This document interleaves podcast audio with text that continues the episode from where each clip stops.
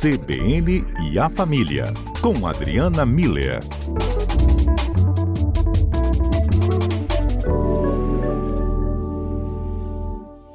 Tudo bem por aí? Tudo muito bem por aqui. E que por aí, ótimo. tudo jóia? Ah, aqui tá bom também. com esses ingredientes, né? Ainda nervosos do noticiário, mas claro. a gente com certeza está atento aqui para trazer essas informações. Uhum. Bem, Adriana, justamente nesse noticiário, a gente está recebendo muito destaque né, em relação a uma doença ainda considerada nova, efeitos que estão sendo estudados, né? até mesmo se uma pessoa que já pegou pode pegar de novo, então tem muita dúvida em relação a isso, mas tem orientações que já são colocadas. Até a gente uhum. falou agora há pouco aqui sobre prevenção, por isso até cancelamentos de eventos e reuniões maiores de pessoas num lugar, num lugar fechado. Eu estou recebendo muita informação aqui, é, e quem acompanha a CBN também recebe, mas tem gente que não tem esse mesmo acompanhamento, nem pode ter devido à sua rotina. O que traz aí uma certa distância, né, da tranquilidade que essas informações podem trazer para quem recebe e para quem não recebe dá um certo temor. Enfim, para equilibrar isso, Adriana, muita conversa é necessária, inclusive dentro da nossa família ou com, com quem também seja até mais novo, né? Crianças que vejam noticiários ou recebam ou vejam pelas redes sociais, né, falar de doença, doença, doença é, ou as pessoas mais idosas ainda, né, com orientações que chegam até com a ajuda dessas pessoas da família. Como que a gente conversa, Adriana, no momento que, claro, requer toda uma atenção especial, mas que não deve gerar o pânico como muitos ainda acham que gera? Pois é, né, Fábio? Eu acho que é muito importante nesses momentos de muita divulgação de, de assuntos sérios e delicados, a gente se perguntar como é que nós vamos agir diante de uma ameaça de uma situação que a gente não tem um controle, né? É, e eu acho sempre importante a gente lembrar de um, um, uma, uma linha de raciocínio muito básica, mas ela é fundamental. O nosso pensamento controla as nossas emoções. Então, diante de qualquer situação que, me, que eu veja que está mexendo muito com as minhas emoções, eu tenho que parar, paro, eu paro de ouvir, eu paro de, de alimentar aquilo tudo que está vindo e que está me deixando fora do eixo, e eu vou pensar, eu vou refletir, eu vou perguntar para algumas pessoas, eu vou fazer com que o meu cérebro organize essa, essa informação. Então, agora a nossa, a nossa conversa hoje, a proposta é exatamente essa. Vamos refletir sobre é, como que a gente pode agir diante de uma situação que a gente não tem muito controle, né? É, e aí, exatamente como você estava falando, as informações elas chegam de todas as formas, em todos os meios, a todo momento. Então, é, é sempre importante, eu tenho percebido muito, né? É, atitudes variando em dois extremos que nenhum dos dois são bons. Algumas pessoas minimizando né, a situação, ah, é besteira, bobeira, né? O, o que, o que não é. E, ao mesmo tempo, uh, por outro lado, pessoas exagerando demais, realmente entrando em pânico e, e adotando umas medidas muito exageradas, né? O importante sempre é a gente buscar esse ponto de equilíbrio que nos ajude a prevenir, que é uma palavrinha que tem sendo, vem sendo utilizada, falada e a gente precisa colocar ela em prática e preparar para agir, né? Então, é, sim, você usou a palavra, o, o, o diálogo é muito importante da gente ter em casa e, e esse diálogo que a gente vai ter em casa com, com no, os nossos familiares mais próximos, porque se cada pessoa fizer isso com seus familiares, a gente consegue atingir a sociedade como um todo, né? Então, acho que tem quatro blocos de ideias, quatro é, pontos que são importantes da gente é, é, conversar. Primeiro, a gente precisa buscar informações somente de fontes confiáveis. Isso é muito importante. Assim, quem é que está falando isso? É, deixa, eu, deixa eu confirmar no, no site do Ministério da Saúde, deixa eu verificar na CBN, né, quais são o, o, o, as fontes confiáveis. Então, essas informações, elas têm validade. Quaisquer outras, não. Não, não. não, vale a pena perder tempo, né? Deixar informações que não são verdadeiras tirarem a nossa paz de espírito, né? Uhum. Segundo, a gente vai seguir recomendações dos protocolos de segurança. Tem gente fera estudando, pesquisando, se debruçando sobre esse problema e tantos outros, né? Porque isso que eu estou falando aqui, Fábio, serve para outras tantas é, situações em que a gente se sente ameaçado e que pode gerar pânico, né? Então, especificamente para o Covid-19, seguir as recomendações dos protocolos, que são lavar bem as mãos, né, com água e sabão, com frequência, não é só de manhã, quando acorda, né?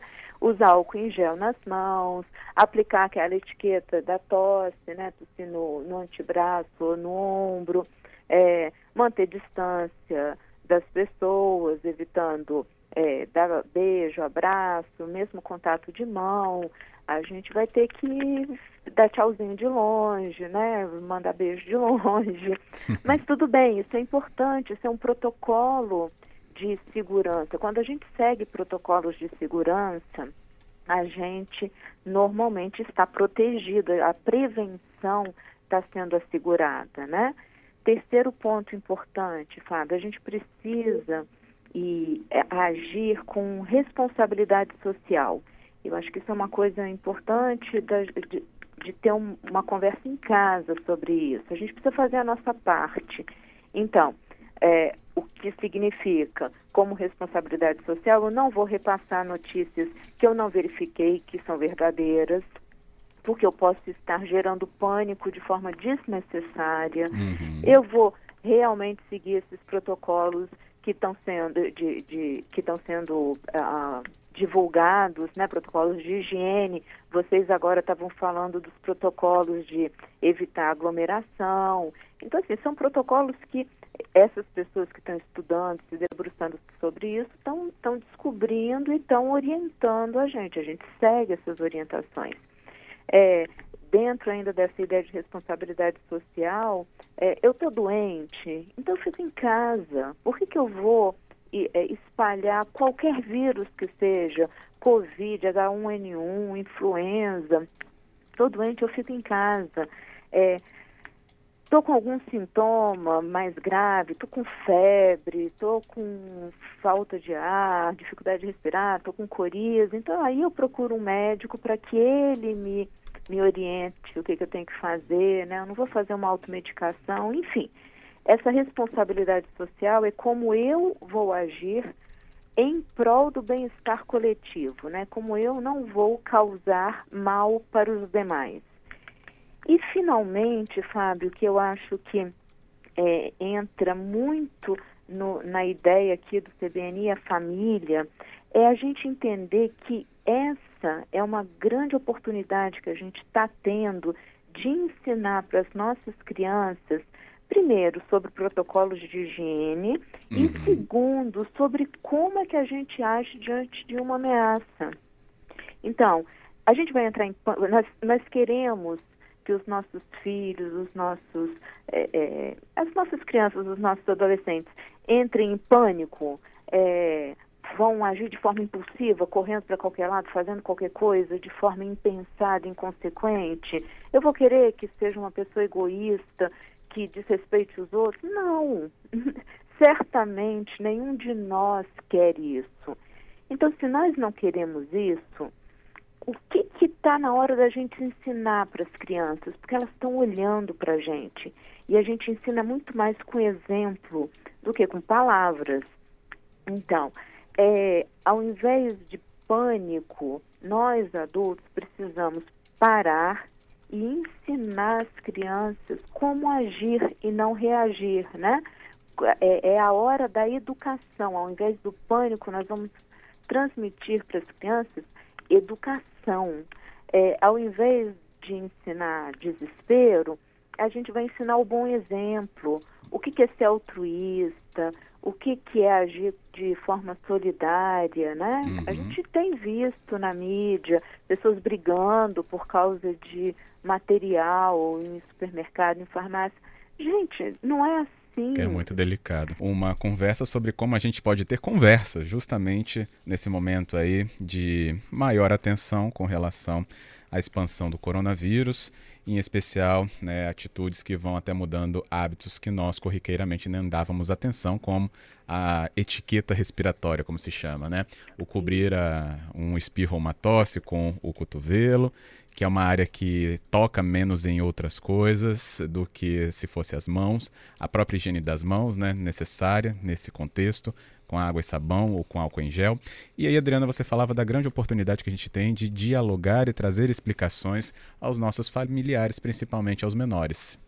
Isso. Eu acho que é um grande momento da gente ensinar para as crianças é, esses hábitos de higiene e como que a gente age diante de situações de ameaça, né? Então a gente vai é, agir de, dando bom exemplo, né? Mostrando para as crianças que a gente vai pensar antes de fazer as coisas. Nós precisamos de de álcool em gel, então nós vamos. A gente precisa de quantos? De dois? Então tá, depois a gente compra mais. É, a, é, essa a ideia do altruísmo, da solidariedade, da cooperação, né? Precisa estar presente nesse momento. É, a gente precisa ensinar e mostrar para as crianças a agir de forma lúcida, de uma forma adequada. Então, esse é o momento que a gente tem de ajudar as crianças a não entrar em pânico, porque elas estão vendo o, os adultos meio apavorados.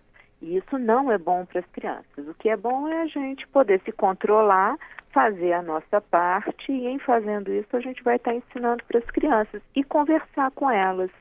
Hoje de manhã, Fábio, eu assisti no, uma reportagem de um, um professor infelizmente eu não lembro de qual escola, mas a ideia é fantástica. Ele pegou, eram pré-adolescentes e passou tinta guache na palma da mão da, daquelas crianças, né? E a partir disso ele começou a ensinar como mostrar, né? Porque a tinta guache é colorida, que a gente não pode encostar no olho, não pode encostar na, na boca, que onde a gente encosta a gente deixa um tanto de tinta, no caso, né? Aí a, a questão de dar a mão, a gente passa para o outro e ensinou com isso como lavar a mão, porque se só passa água, você não tira aquela tinta, então tem que lavar mesmo, esfregar a mão com sabão. Então, assim, tem formas muito lúdicas, muito tranquilas, muito fáceis de ensinar as crianças como se cuidarem, né? Cuidar da, da, prevenir, cuidar delas mesmas e com isso cuidar dos próximos e isso e, e com isso a gente ensina responsabilidade social. Então acho que é, a gente pode fazer desse momento um momento muito construtivo e de tomada de consciência que certamente vai fazer a diferença. Ótimo, isso mesmo. A, a Roberta falava que justamente estava carecendo desse tipo de informação, né, de como abordar isso com os menores. É, e fala que as escolas também estão se empenhando em fazer isso e que a família procure também saber como a escola está tratando isso com é, crianças e adolescentes. O que é relevantíssimo também, até pela aglomeração que a própria escola, né, pelo próprio modelo que é, tem né, entre os alunos. Exato, e é um, um local de educação. E, e aí eu, a Roberta traz um ponto muito importante, que é a parceria da família com a escola, né? Ótimo. O que a escola está fazendo, para a gente fazer em casa também, que ideias que a gente pode trazer para a escola, né? Para realmente todos nós trabalharmos dentro dessa ideia da responsabilidade social e do exemplo que nós estamos passando para as crianças. Uhum, maravilhoso. Hum. Adriano, obrigado, viu? Tem aqui até o nosso ouvinte, o Valério, mandou mensagem falando que parabeniza como você conversa com a gente com tranquilidade, sem alarde, que lembra até da época da escola dele que tinha uma disciplina sobre programa de saúde, que recebia essas orientações, que é importante que isso tivesse hoje também. Então, por isso que eu até falei, né, procurar as escolas, saber como é que está sendo trabalhado e se não há uma, né, um programa específico, é, fica até a dica, né, quando as famílias procuram para que isso aconteça. Exato, porque aí a gente vai, vai construindo juntos essas soluções que são realmente soluções efetivas, né? Muito legal essa, essa ideia do Valério de de que na escola dele tinha um projeto sobre isso, né? Isso não é tão complicado para as escolas colocarem em prática e, de novo, não é tão complicado para a gente colocar em prática, porque também, se a gente fica, Fábio, esperando as escolas fazerem, a gente deixa de fazer a nossa parte. E as crianças estão lá em casa com a gente, então vamos aproveitar que eles estão lá, vamos aproveitar esse momento para mãos limpas, corações abertos e educação em prática. Eu acho que é isso. Ótimo. Adriana, mais uma vez, muito obrigado, viu, pelo tema que você aborda com a gente. Obrigada a você, Fábio. Obrigada aos ouvintes. Uma boa tarde a todos. Boa tarde também. Até a próxima. Até.